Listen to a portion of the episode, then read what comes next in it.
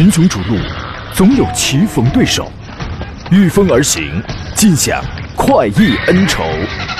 享受人车合一的至臻境界，你首先需要选对最合适的宝马良驹。精彩汽车生活从这里开始。买车意见领袖，权威专家团队聚会团购买车，专业评测试驾。主持人杨洋为你客观权威解析。这里是购车联盟。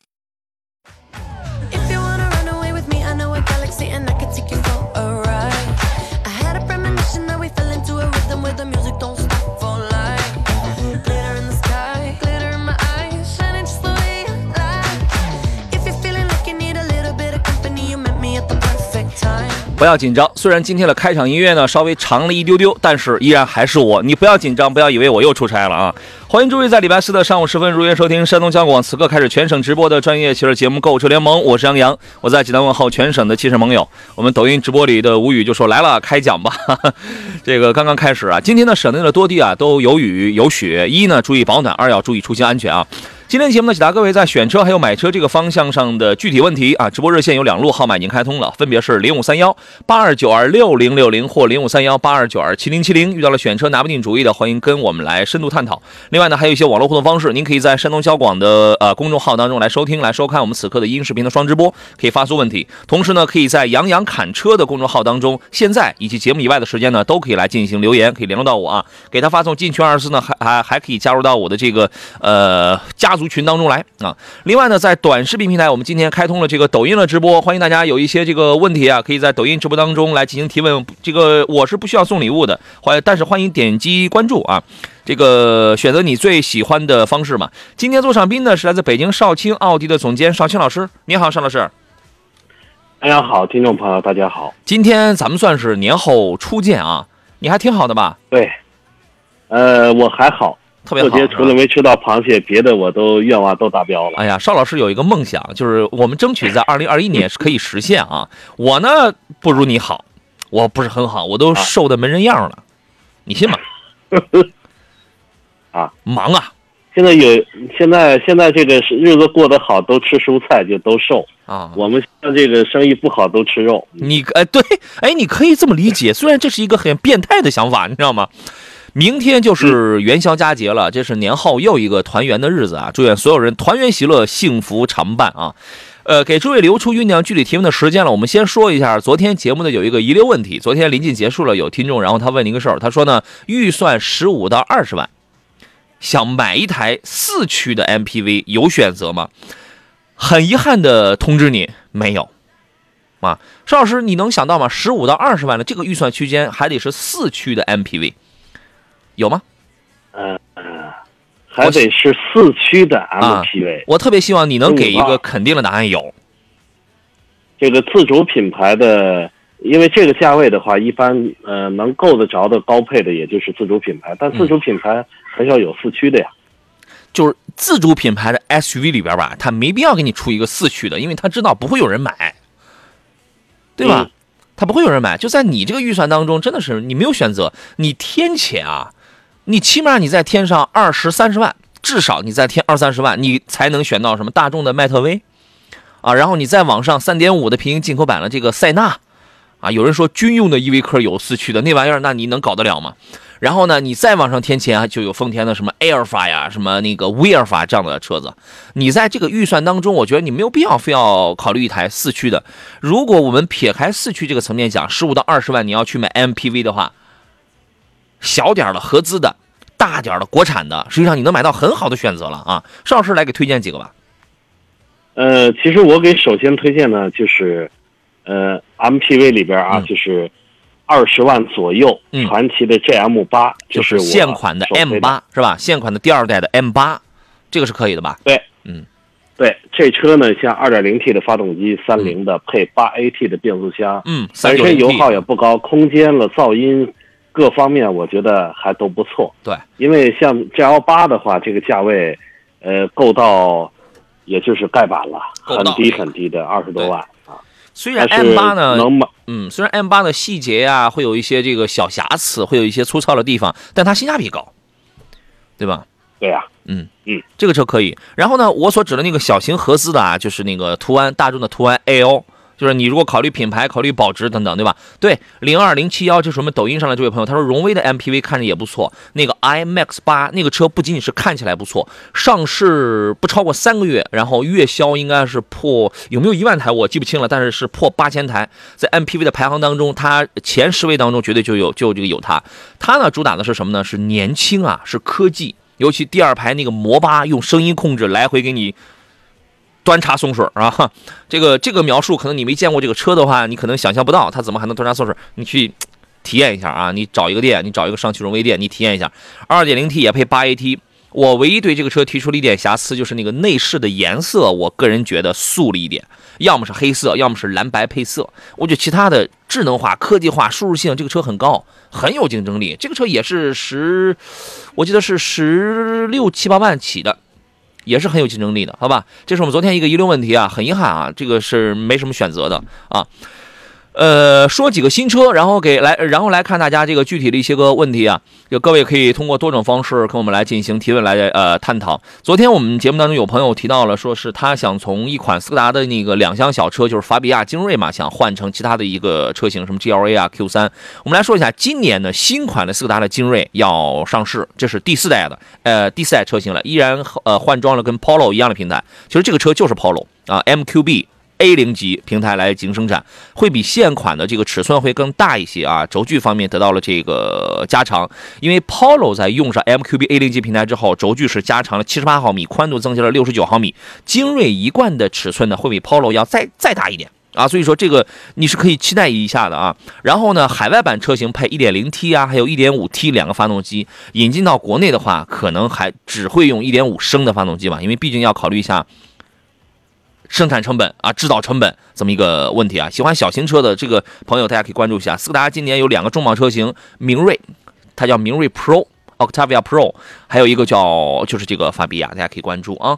呃，东营的美豆厨房这位朋友，他问的是雷克萨斯 ES 买哪个版本的比较好啊？这个问题之前我们也分析过。如果是我的话，要么就买一，要么就便宜点两个卓越版，我只买卓越版的配置啊。要么我便宜点买 ES 二百的这个卓越，要么呢我买 ES 三百 H 的。卓越。二六零不在我的选择和推荐行列当中啊，先呃先听一下邵老师的意见吧。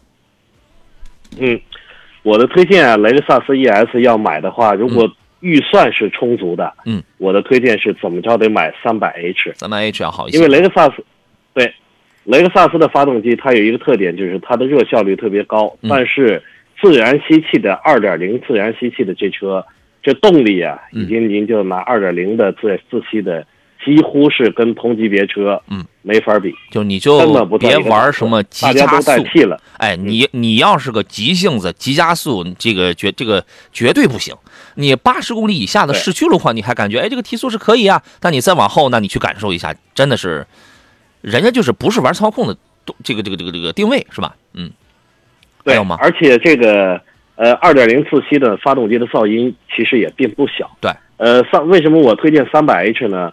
二点五自然吸气再配这个它一百，呃，再配它这个电机啊它的电机在低速的时候和中高速的时候能有很好的弥补这个发动机的缺陷。嗯，因为这个车起步的提速特别肉，嗯它有了这个电机以后啊，嗯，呃，发动机的噪音感觉您也会小，对油耗也会低，驾驶哎的感受呢也会更好。这个当然，这个静音性、前提舒适是性您都要好的预算很多。您的预算确实差不多，因为卓越，呃，二点零自吸的是二十九万，这个是三十七万，这个嗯价格可差不少呢，差现在十在二万吧，现在某些地差八万，八万。啊，现在某些地方还在加价啊，好吧？关关键现在你是加不加价呢？现在你得等。呃，我我想想，前两天他们找我买一台那个二百，二百，二百，如果现在订车的话，要等到五月份。啊，反正这个是吧？我觉得这个要看你的预算啊，二百你去试一试，动力没准就是够用。对，卓越版这个配置，我觉得是最划算的。呃，二百是四年十万公里的免费保养，对吧？三百 H 呢就是六年十五万公里的免费养护。但是两点五的这个混动啊，对于丰田来说也是一个考验啊，它也是一个考验啊，因为这个，所以说你也要斟酌一下啊。然后呢，这个车的后排空间、腿部空间是 OK 的，但后排的头部空间是相对低一点。你需要去感受一下。除此以外，我觉得讲品质、讲做工、讲售后服务、讲稳定性，这个车无可挑剔，无可挑剔啊。嗯啊，记得男孩说元宵节那天车友粉丝众筹给邵老师买螃蟹，你看看啊。大家都知道我缺钱是吧？这都大家都，你看我的节目的听众多么的厚道，人家都主动发起众筹给你买螃蟹，一人一块钱，哎呀我这得赚翻了啊！这个嗯呃众筹呢，我过去我的印象中，只有啊遇到困难的朋友们才会得到众筹的帮助。我也遇到困难了，想想，杨洋杨洋给我了多大的困难呢？主要是你给我，我我遇到了困难，人家帮我在众筹，对吧？嗯，哦困难，帮您众筹啊现在都提倡这个，呃，勤俭节约。你说您在这儿还天天还这个挂在嘴边吃螃蟹，吃螃蟹太奢靡，太不好。我没听懂啊，我没听懂这个车车友是觉嗯得我可怜，还是觉得杨洋老师可怜？觉得杨洋老师可怜，嗯，可怜呐，可怜呐啊！谢谢你，谢谢你啊！今年我们一定众筹一下。你说啊，我们节目这么多听众，一人出一块钱，这就一天几千万，这这个他就出来了，你知道吧？啊，呃，刚才买雷克萨斯那位朋友说买白色还是买黑色好看？我跟你说，ES 这个车呢，白色跟太灰色，或者是有一个蓝色，这几个颜色还是好看的。黑色，我我我个人觉得不好看，随你吧啊。是我呀说帝豪 CVT 变速箱能开住吗？没有问题，没问题。CVT 变速箱的结构跟原理啊，非常的简单，这个没有问题的啊。这个 CVT 呢，在要么就是比利时邦奇在在那个南京呃已经建厂了，要么就是自主研发。这早些年基本就这么几个来路啊，但都没有问题啊。呃，还有一二三 Earth，然后他说杨老师好，我有一百万的预算啊，能推荐一款，你要不要参与一下我们的这个这个这个众筹环节？你要不要参与一下？一百万预算啊，能推荐一款哎呃，推荐一个 SUV 啊，品牌不限，颜色不限，保值率要高，关键是动力要强啊。来，邵老师，你不要想你那个众筹的螃蟹了，来一下这道菜。呃，据我所知这一百万的车，你要想保值的话，还真真有点难度，它是相对的？因为。对百万级别的，我觉得百万级别的保时捷凯宴，这这可以算是比比较保值的一个车型你看了。但这一百万动力要强只能买到啊，对吧？对，因为保时捷的配置啊，它是这样，几乎店里停的每一停的所有的现车，嗯配置都没有一模一样的，嗯，对，它的配置甚至都是随机来的全得定制，你要定做的全得选装，是吧？啊。定定制的话，至少得三四个月，啊，甚至半年，这个时间拉的比较长。先来上个十几二十万的，嗯，嗯，再就是宝马的 X 五、奥迪的啊 Q 七、哎还有 Q 好，我们先进广告，回来之后咱们细聊这个问题啊。来，我们继续回到节目当中，商老师接着来聊您那台这个卡宴吧。一个是凯宴，一个嗯。是我觉得，呃，一百万左右，我给您推荐两款，一个是保时捷的凯宴，嗯。这车呢可能价格会超点预算，哎，因为它虽然裸车八十多万，这个但是那个八十多万的那种裸车是提不到的，一般的至少都得在过百吧，选就得选在百万上，是吧？啊，至少得过百。确实，保时捷相对在这些车里是算是保值的车型，是，但是也是跌价也跌的很多。对，我觉得咱们都有一百万买车的预算了，嗯那还在乎那保值和油耗嘛？对吧？其实它这个保值啊，我们为什么啊？怎么嗯买是吧？我们为什么说的？我刚才讲它这保值是相对，因为它这个基数本来它就它就比较大。你别人你二十万的车，你一年你掉百分之三十的话，掉百分之二十的话，那也就几万块钱。但你这个一年要掉百分之二三十的话，它就是成几十万了。对吧？反正这个卡宴啊，然后他刚才也问嘛，说卡宴的话买纯油的还是买这个混动的？你咱们这个预算，咱们买个纯油的就可以了，就是那卡宴 S 二点二点九 T V 六的那个啊，五五秒多就可以破百了那个，我觉得这个就呃非常不错了。呃，它可以说是百万的 SUV 里边儿讲动力、讲加速的话，数一数二的了啊。然后呢，就是咱们揣着一百万办完，怀揣着这种目标去的话，我觉得宝马 X 五可以啊，我们可以买那个四零四零 IM 那那个也是五秒半，这个就可以破百的三点零 T 的直列六缸，我认为这个车也是非常不错的啊。其次呢，稍微侧重于行政商务一点的，那你就可以考虑什么这个，呃，刚才邵老师说到了奥迪 Q 七，这个也可以。当然，这种就属于是，呃，这个这个这个这个这个，就是强调的舒适性这块要更强一些了，好吧？这个你可以考虑啊。呃，海无边际说，途观 L 和迈腾该怎么来选？你这两个车也不一样啊。对吧？一个是 SUV，一个是轿车。我通常我会给一个角度的一个建议是什么呢？我会给一个特别的有一个角度是，如果你你自己家里的用途，你觉得对于这个车辆的空间，包括后备箱，包括后排能铺平的这种空间利用率，你在乎的话，你一定要买 SUV。世人都会说 SUV 通过性好，好，那你一年到头你也不会去怎么通过，对你来说意义不大。你现在马路牙子上还让还让停车吗？对吧？那个意义不大。所以重点要看什么？一是视野，二呢就是，当然当然也要考虑你的路况。最重要的是你的空间利用率的问题。你一个轿车，它就那个小后备箱，但是呢，讲舒适性、讲操控性来讲的话，一般来讲，反正我个人我会选轿车，因为我就是我我喜欢开车这项体育运动，我我我个人觉得轿车开起来更有信心啊。所以说这个要取决于你自己的这个预算，反正底子、发动机啊、变速器啊什么，这个都是一样的，对吧？您自个儿去挑一挑啊。呃，梦在远方说一百万还想要保值就买陆巡吧啊！好家伙，那这个车是确实保值，但速度一般啊，速度一般一些。哎，你邵老师原来有没有看过？就是有一个事儿，就是买了个陆巡，五十来万买个盖板的陆巡，花二十万啊，花二十来万这个改装了一下啊，七十万。结果那个车卖的时候还卖到了也是七十多万，卖到了就开他开了好几年，还卖到了将近八十万。嗯没错，这兰德酷路泽是保值，这个这个没话说。是，呃，而且这车它之所以保值的原因呢，是一是因为它停产，嗯。呃，车越来越少了，嗯。二是因为这车确实皮实耐用，而且平时呢维修保养这块的成本特别低廉，那确实。这个车呢就确实它保值，嗯。是大家口碑好，所以它才保值。对啊，就是用途它用途这个是不一样的啊。还有朋友推荐雷克萨斯 LX 五七零，这个超预算了啊。瑞瑞说：“主持人好，呃，这个嘉宾好，凯迪拉克的 T 四，叉 T 四啊，和探岳哪个好？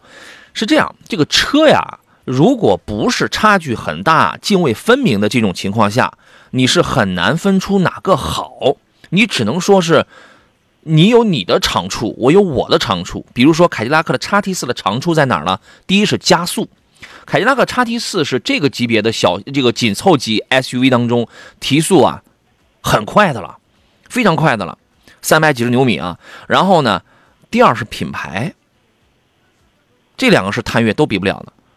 但是呢，探岳有没有比它好的地方？我空间啊。叉 T 四，我一是空间，二是底盘调教偏柔软、偏舒适，空间也要大一点。叉 T 四的后排空间也比较的小，呃，悬架是偏硬的，对吧？还有一个，我的养护费用啊，我比你略低一点点，保值比你略好一点点。所以说你，那你怎么讲？你从哪一个角度来判断你的好是从哪一个角度呢？对吧？你这个选择它是不一样的啊。呃，邵老师来分析一下这个问题吧。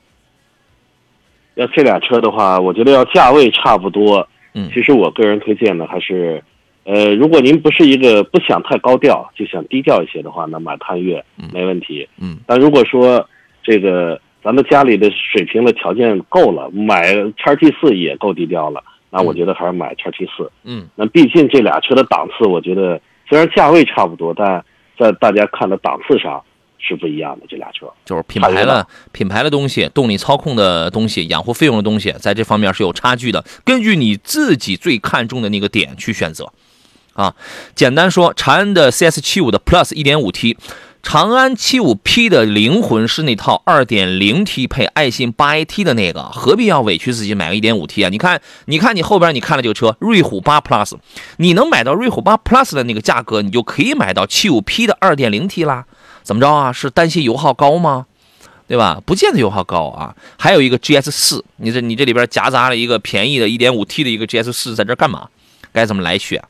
我觉得就如果按照就你这个选择来讲的话，讲动力和空间比较好的是瑞虎8 Plus，1.6T，一百九十七匹，对吧？你那个你看，你看差这二十多匹马力，三十匹马力，那是有感觉的，它是有感觉的啊。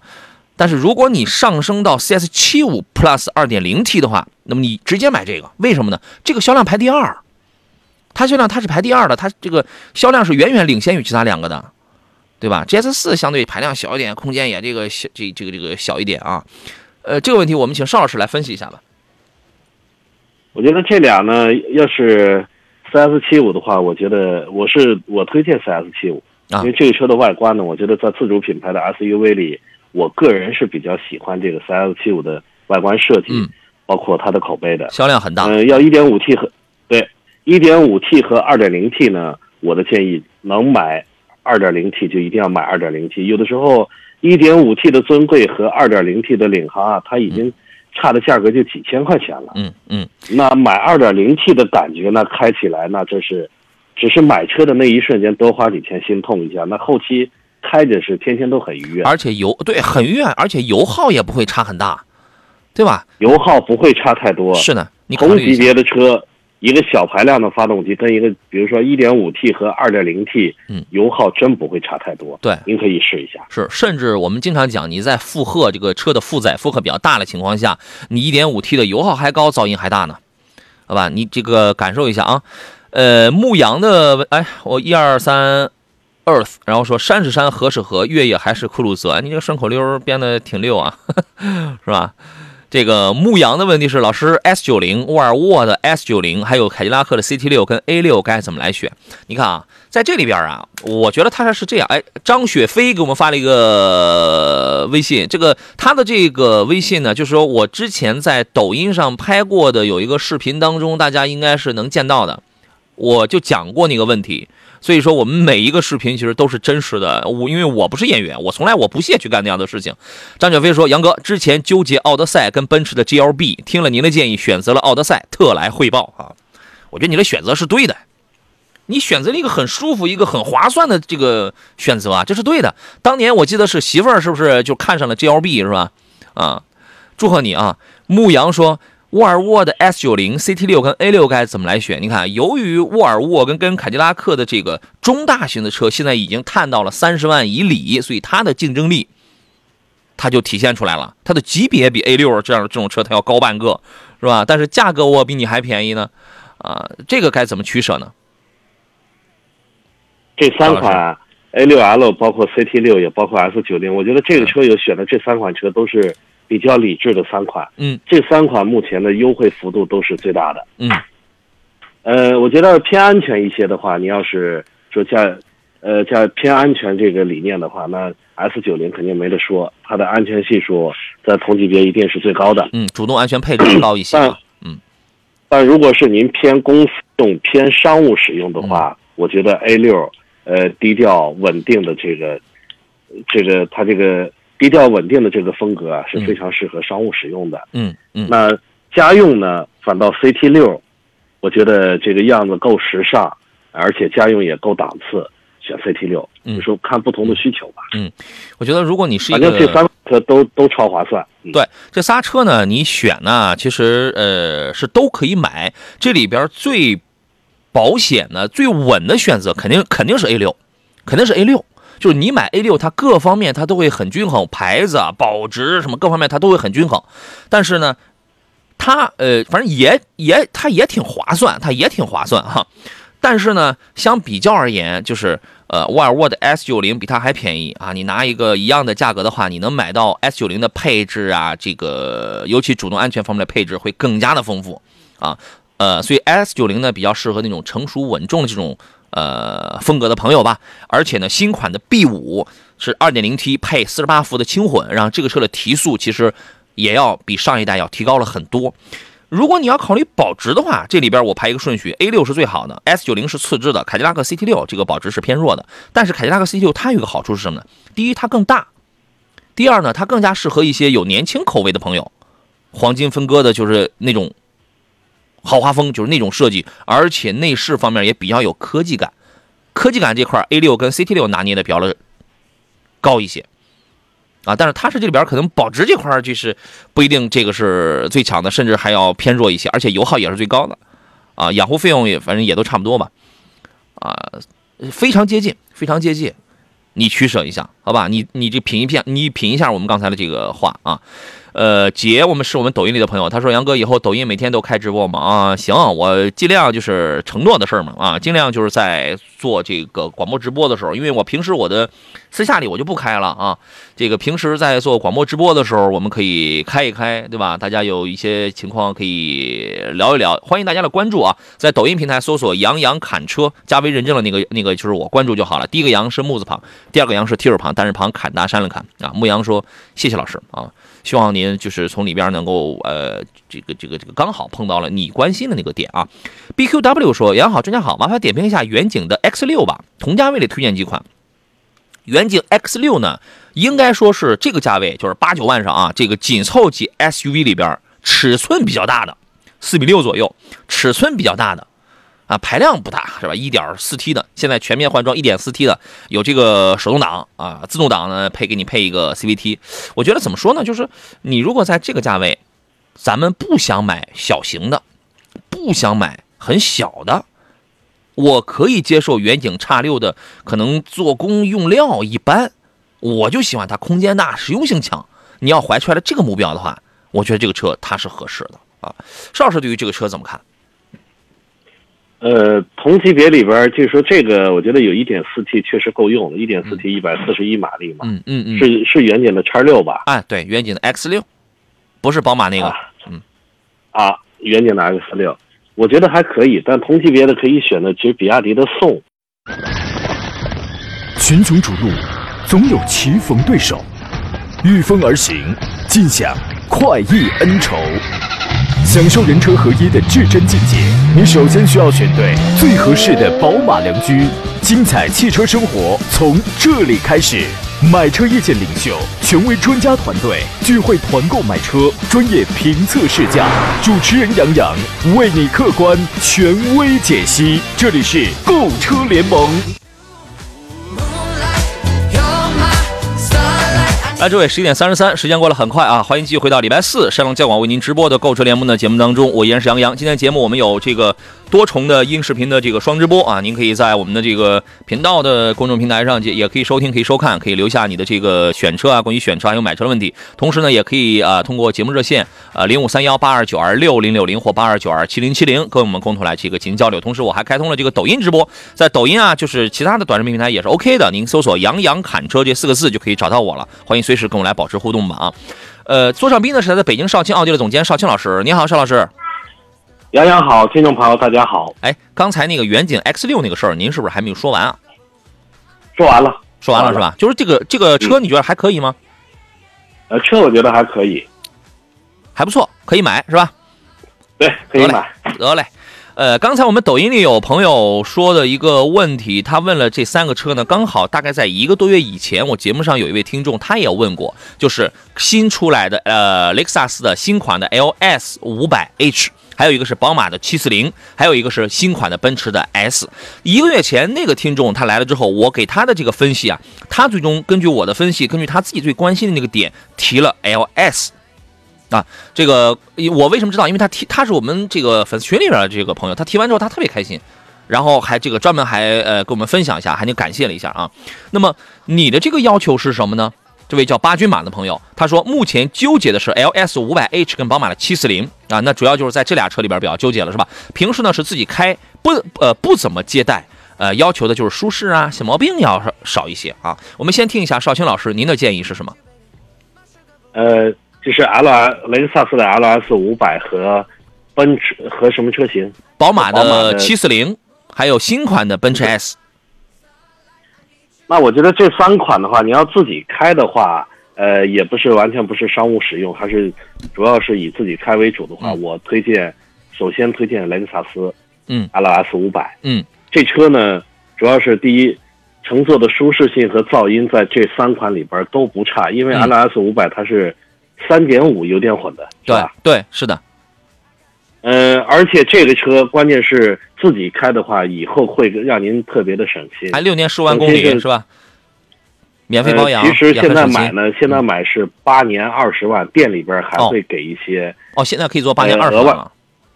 对，八年二十万的这个质保，那很棒。是维修保养嗯全部都免费。嗯嗯嗯所以这个会非常的省心。自己开的话，我推荐是这个。嗯新的奔驰呢，我觉得要上商务使用的话，现在奔驰我觉得并没有之前的奔驰的商务气息浓了，哎，走科技范儿了？嗯，走科技范儿了，就说已经不是商务范儿了。对对，好吧嗯。呃，刚才广告期间呢，我好像跟我们抖音里的朋友，然后也这个分享了一下我的观点。我说，你如果就是一个年轻化了，类似于 IT 精英，同时还追求一些操控性的这种东西的话，宝马七四零这个是可以的。呃，我的因为我的建议啊，因为新款的奔驰 S 出来之后，我觉得从科技感上它是提升的，但是从这个气场上来讲，真的是我个人觉得是呃下降的。从气场上，我觉得比七四零啊，比这个 LS 真的要差一些。啊，呃，我侧重于就是，如果你追求的舒适、毛病要你更看重这一些的话，LS 你可以去侧重一下，啊，是这样，好吧？呃，中博地熔点，然后他问的问题是艾力绅是二零一九款的啊啊，他刚才前面那个问题问的是这个呃是买奥德赛还是买艾力绅，然后我问他我说你是侧重于商用吗？商用还是家用？他说是商用多一点，我说商用多一点，那那就多花钱买个艾力绅啊。对吧？然后说呢，这个买哪个配置？艾力绅的话，它就仨配置，混动版艾力绅它就仨配置。我建议你至少买那个豪华版，因为从豪华版开始又有什么前排座椅加热，第二排又有什么腿托什么，它很舒服。豪华版跟这个顶配也就差两万块钱，差两万块钱，这个由你自己来这个取舍，但最起码是买豪华版。好吧，然后呢，他又担心一点是现在的新现现款的呃艾力绅呢是二零一九款，问以后会不会再出新款？它一定会再出新款，但大的方面它这个不会动了，它不会变了，啊，邵老师怎么看这个问题？对，呃，以过去的，而且这个艾力绅的这个款啊，其实很有意思啊。嗯，它有它有一五款，它有一六款的小改款，然后二零一九款就是又是一次混动，改款。嗯，呃，所以它这个改款有时候周期是不一定的，一般的还真没准三年左右，它就来个小改款。嗯啊，但改款我觉得还是当下吧，因为这个就跟手机一样，不断的在更新换代。对，我们不能因为它呃换不出最漂亮的手机，嗯我们就嗯先不买。对早买早享受嘛。对，你可以先查一查，你看今年它会有一个，它改一定是小改款，它一定不会大动，因为它的动作会很慢，它会很慢啊。呃，聊城的无言问交通广播的热线是多少？零五三幺八二九二六零六零或零五三幺八二九二七零七零哈。呃，萌萌的问题是，老师，宝马的三系跟阿尔法 Romeo 的 Juliet 这个这俩车怎么样？你要比什么呢？如果比加速的话，即便是三三零宝马三三零 i，在零百上也是要输掉朱丽叶的。啊，因为朱丽叶，我当时我我在好几年前，我在一个场地赛当中，我开过朱丽叶，开过 Steel Wheel，就是它那个 SUV，那个操控性绝对是不输宝马的，操控性非常好，然后这个也没有什么很明显的推头，然后这个提速也比较的快。但是你上哪去买呢？你有地方买吗？这个是一个问题啊，对吧？三系，好家伙，你随随便便你就能找个地方买，就能找个地方做保养，是吧？目前跟朱丽叶比的话，三三系的售后保养还是方便的，还是便宜的呢。啊，这个这个其实趋势，我觉得真的是因人而异，分保守派跟激进派，或者俗称叫考虑很全面派，叫啥也不管派。啊，邵老师，你是属于哪一派？我还是属我是属于居家过日子派。保守派啊？对，你给挑一个吧我。觉得，我觉得这俩车的话，第一，这个朱丽叶这车呢，说实话，真车我都没见过，啊，少。我都没见，我都没见过。我是汽车行业里边工作二十二年了，对这车都很陌生。嗯 我觉得大多数的听众也一样，应该是很陌生的一款车。嗯我觉得还是还是稳稳当当的来个宝马三系。年轻人呢，这个宝马的三系，我觉得操控了各方面空间都够用，哎，家用是没有问题的。是这个车很有个性，回头率比较高啊，你还可以弄一个涂装版是吧？回头率比较高，零百加速很快，操控性不这个不赖，呃，保养挺贵，保值挺惨，技术挺好，销量不行，售后网点极少。啊，所以说看你自己的取舍。您如果就是我就要耍帅，我就要个性，我就要操控，我别的我不在乎，那你朋友立马去买朱丽叶去啊。呃，张宝平说宝来1.5可以买吗？可以啊，因为大众现在这个最小排量全部倾向于一点五升了，这个车是可以买的，就是说，呃，做个代步啊，居家过日子是没有问题的。当然，你不要对它有很高的这个要求啊，舒适性是一般的，然后呢，内饰的做工用料是塑料感很强的，啊。车是可以买的，包括无言呢有有一个问题说，你好，我想问一下大众的朗逸跟速腾哪个会好一点？原来吧，从定位上去讲吧，速腾的定位要比朗逸要高，对吧？目前这个售价基本也代表了这个定位的这种情况吧？啊，邵老师来分析一下这个问题吧。是，其实速腾的 速腾的定位呢，一直是比朗逸要高一个级别。嗯，朗逸过去对标的是宝来哎，它俩是对标的。嗯，呃，后来呢，慢慢的这个速腾的价位也会有一些下探，已经探的它俩都快重叠了。嗯，因为过去的捷达品牌现在已经被独立出去了。嗯，所以这个级别呢，我觉得分的要这俩选的话，肯定档次。我现在还是觉得这个速腾要高的定位还是要比朗逸还是要略高一些，就是也就是说朗逸的性价比更高，对对速，腾速腾的这个档次呢略高。哎，是的，您就冲着这两点去挑就好了，因为现在。呃，统一平台之后呢，所有的这个东西啊，就就是大的方面东西，它都是一样的，啊，就是但是呢，从哪能找出差别来呢？从做工啊，从配置啊、用料啊这些细节方面，我们还是能够找出来的。根据你的预算，你想要划算点呢，我觉得你就直接就是买个朗逸就好了。你想再上点凳子，上点凳子的话，你就买个速腾啊。还有朋友问到的是这个沃尔沃的 x C 六零啊，问的是哪一个配置？这是来自北京的朋友问的是 x C 六零的致远版。啊，四驱的这个致远版，问这个车怎么样？叉 C 六零是性价比很高的一款一款车子啊。现在呢，二零二一款加了，据说啊，加了消音阀之后，原来它最大的问题在哪儿？在共振啊，加了消音阀之后，共振的问题也这个解决了了。那我觉得这个就没有什么后顾之忧啊。邵老师怎么评价这台车呢？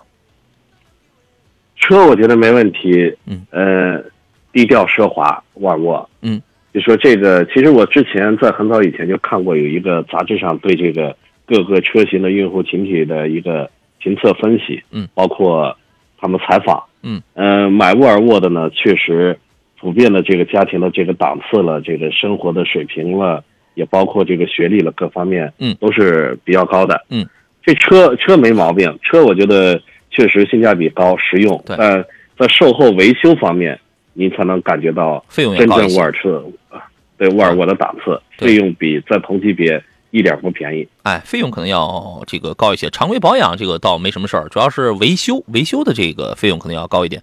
而且你选的这个致远版呢，呃，从这个舒适性配置上来讲，无比豪华了，也反正就是是相当划算的了，是相当划算的。这个车，呃，现在也就三十来万啊、应该是三十五上下，可能不达到三十五，反正就三十五左左右吧。我觉得这个性价比它是很高的，因为你买其他豪华品牌的话，我们只能买一个入门，它是可以的。好吧，呃，最不提说刚听节目，邵老师好久没来节目了啊，是邵老师过年去了嘛，是吧？给邵老师拜个晚年，祝邵老师晚年幸福。有你们他会幸福的，你们不是还要给他众筹买螃蟹吗？你说他他敢不幸福吗？是这说这这个这个都是什么待遇啊？我风风雨雨陪伴你们十好几年了，从来也没听说你们众筹给我买根棒棒糖，哈。你看，你听人，你听人邵老师这个待遇啊！记得男孩说：“听人劝，吃饱饭。”我劝你，我劝你不要买朗逸、速腾，直接买吉利星瑞。一家之言啊，这是您的一家之言，我们尊重您的这个观点啊。当然，每个人想要的东西可能真不一样。他说：“沃尔沃 T 四发动机，一百九十匹马力，秒杀速腾、零度、宝来、朗逸。”还是那话，车无绝对优劣好坏之分，只有适合与否，看自己的出发点。好了，我们回到节目当中啊，再看视频直播的朋友说。他媳妇儿还专门还看了看，说我又胖了，怎么可能？我我今天我一开始我跟邵老师我还信誓旦旦，我说我都瘦了，都脱了相了，瘦了都没人样了啊！我再离远点，你再看啊。这个我们继续来看大家的这个问题啊，我们这个问题特别的多，要买车的朋友特别的多，我们基本上肯定是回答不完。我们呃说到哪儿咱们就算哪儿吧，好吧？陈磊的问题是：杨哥好，四十万左右啊，七座 SUV 有什么推荐？注重的是空间跟安全。嗯，安全性还真都不赖。你说钱花到这个份儿上啊，基本上不会有什么大的偷工减料了一些个地方啊。然后呢，空间基本都是中大型的。你一问这个问题，我唰在我脑子上就是过了几个主流的车型，基本都是中大型的，四十万左右的七座 SUV。呃，听一下邵老师的分析。邵老师，中大的 SUV 呢，如果是 BBA 级别的中大的是买不到的啊。没有四十万 BBA 上哪去找个七座去？对，嗯呃，但是 BBA 可以买到中型的 SUV，比如说像奥迪 Q 五这个级别，Q 五了、五座，叉三了，嗯，啊，这些是可以买得到的。对，呃，还是看您的使用的用途。我觉得家用的话，有的时候真没有必要去买中大型的 SUV，因嗯为中大的这个，呃，买完了在家用的是非常不方便的。嗯，反倒有的时候现在像 Q 五 L 了，呃，虽然有一些减配版，但它的价格我觉得也非常的合适。现在动辄优惠幅度八到十万的优惠，嗯优惠完了都已经够到三，甚至还有跌破三十的时候。嗯嗯，最低配的这个荣享进去的都有跌破三十的时候，咱们也别一极高。咱们也别一棍子打死说 BBA 里边就没有七座了，奔驰 GLB 不是还有个七座了吗？是不是？那七对再说层级否 SUV 七座的，我看了，几乎所有 SUV 七座的空间都不是那么特理想，对呀、尤其是第三排座椅当立起来的时候，嗯。后备箱几乎就没有空间了。推荐有的时候要嗯是您需要载人多的话，其实我更更多的您可以考虑一下买 MPV 车型，嗯。那样呢乘坐又舒适，空间又大。嗯，如果不换车型的话，就顺着他这个思路来讲，我给你推荐几个选项，你可以看一下啊。福特探险者第六代国产 CD 六纵置后驱平台的福特探险者，这个你可以买一个七座了。它的一个主要卖点是 2.3T 的动力比较好，当然油耗大一点，养护费用高一点。还有一个优点是电气化、电子化的配置比较高一些，舒适性是 OK 的，这个你可以你可以考虑。说到了这个电气化呢，如果你考虑选一款混动车型的话，现在优惠优惠差不多也是在四十左右。英菲尼迪 QX 六零的 Hybrid 2.5T 机械增压那个车，我曾经在这个南边啊，咱们这个在什么广州啊、惠州啊、深圳那一带跑了几千公里，那个车提速不行。很舒服，哎呀，好家伙，你机械增压，好家伙，非常舒服。人家说我回来，我把那个车叫老头乐，人家说我们是高端二胎旗舰车，哈，它就是它主要就是舒服啊。凯迪拉克的 XT 六品牌够，比较豪华啊，使用费用偏高，保值偏差。大众途昂街车，咱们四十万怎么能买一个很高配置的三八零？这个你可以考虑。我觉得这些应该就差不多了吧，这都是真七座了，中大型的真七座车型，我觉得这些你就可以考虑了，好吧？呃，防线什么抖音的朋友，他说 CRV 跟荣放的汽油选哪一个？你给挑一个。邵老师，CRV 一点五，一 CRV 和点，荣放，哎哎，我以为你是给答案了呢，这是。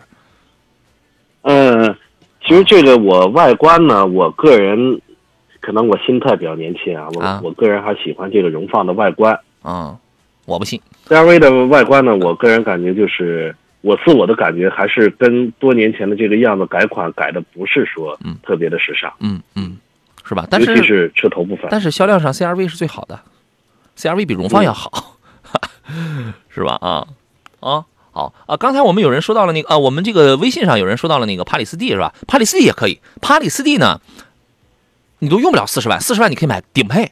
这个如果你再考虑的话，三点五的自吸这个车你不要考虑保值，这个车品质感挺强挺香，但是以后卖着卖着怎么样，这个不好说，因为毕竟作为现在现在现代家里的唯一的三点五升 V 六的一个最大排量的在售车型，未来不可预计啊，未来是不可预计的。所以说呢，有的时候逆势而为，因为在所有车型都在拼命的刷 2.0T 呀、3.0T 的，就是这种动力的时候，已经仅存的不多的3.5升大排量自吸。你看，我我们前天刚我们前边刚才跟你说了，所有的车型，无论是 2.5T 的、2.0T 的，全部都是涡轮增压的车。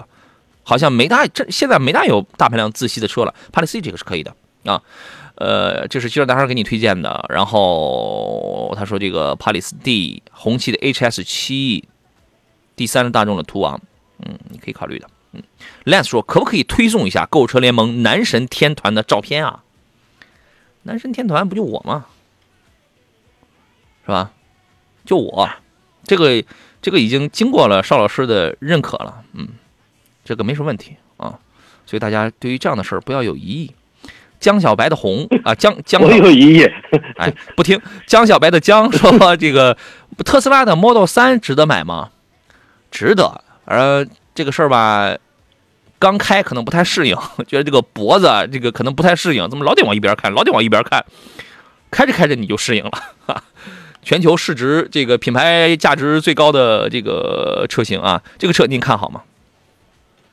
呃，其实这个我我现在一直也没搞明白，他这个就是所谓很多的车主就说这个油门失控，这个原因到底是车主无意间踩了，还是属于这个车有缺陷？如果这一点没什么问题的话，我觉得是可以的，因为特斯拉的全系车型我都开过很长时间，嗯，包括 Model X、Model S，嗯。也包括 Model 三，嗯。这些我都开过，嗯，车呢非常好开，嗯，就是这个屏幕这个呀，我也是非常的不适应，老觉得这个开车你要看仪表的话没有仪表，你去看那个中控屏幕，我就觉得你开车不专心，嗯而且那车性能确实还很快，嗯车里边简单的不能再简单了，什么都找不到。嗯，就是缺点什么，但是这个车依然有浓浓的科技感，远程 OTA 啊什么的，是吧？浓浓的科技感，而且也是一个现在市场上所有消费者公认的大牌，仿佛你一开上这个车，虽然它只需要二十来万。但是你一开上这个车，人人人们都觉得，哎呦，能买这个车的人，这个身家至少得是几百万到上千万的，嗯，上上千万不一定买这个车啊。而且之前呃提前尝鲜的这些车主买的 Model 三，嗯，那价格已经就贵太多逆天了。现在买呢，肯定比之前那一波是合适，对但我感觉价格还会还会降。对这个车呢，可以买啊，但是呢，你这个你买这样的车呢，你就别考虑性价比。如果性价比你要真想高的话，买比亚迪汉 EV 去，就是就是，但是这个车的品牌它是个大牌子，是吧？科技感浓浓，这个车是可以买的。Les 说杨哥是天团盟主，其他成员呢，我回头我我都给你配一个，我就我都给你 P 一个啊，我给你 P 一个，好吧？呃，Simmer 的问题是雅阁二六零跟帕萨特三三零该怎么来选？雅阁二六零跟帕萨特三三零啊，我会建议你买三三零的帕萨特，而且呢是买现在最新生产的帕萨特 A 柱加强了嘛？啊，呃，邵老师请分析一下吧。呃，要这俩车的话，在就是从性价比、用车的性价比这一块，皮实耐用，嗯，雅阁应该是比这个，呃，是迈腾还是帕萨特？帕萨特，帕萨特，嗯，我觉得雅阁肯定是要比帕萨特皮实耐用，但是舒服一点，从操经济一控了点是吧？动力的体验了这这些方面比的话，肯定帕萨特要胜出的。嗯从动力这一块对，嗯，动力、驾驶感受、稳定性、行驶行驶的这种质感、这种稳这个稳定性上来讲，好吧？呃，复印机说：“老师好，URV 的 2.0T 两驱市域号能在多少？我一朋友他开市区是十二升左右，我觉得这个车你开好了，差不多也就是十到十二升之间，十一升多，十一升上下。你要想再低点儿也不大可能。我怎么觉得现在十升、十一升的油，这个车如果是这样的油耗的话，我觉得还挺省油的呢。有没有说的是再好一点二？二四零还是三七零？370二点零 T 还是一点五 T？三七零的两驱市区油耗，三七零的怎么着得在十个左右吧？嗯，十个十一个。嗯对，我觉得这个也看你是在哪个城市啊。你要是在济南这种城，我跟你说，你在济南开车市市区油耗，你低于十一升油的也也有，但是这个不一定很有就很多啊，是吧？啊，你得看你是在哪儿，好吧？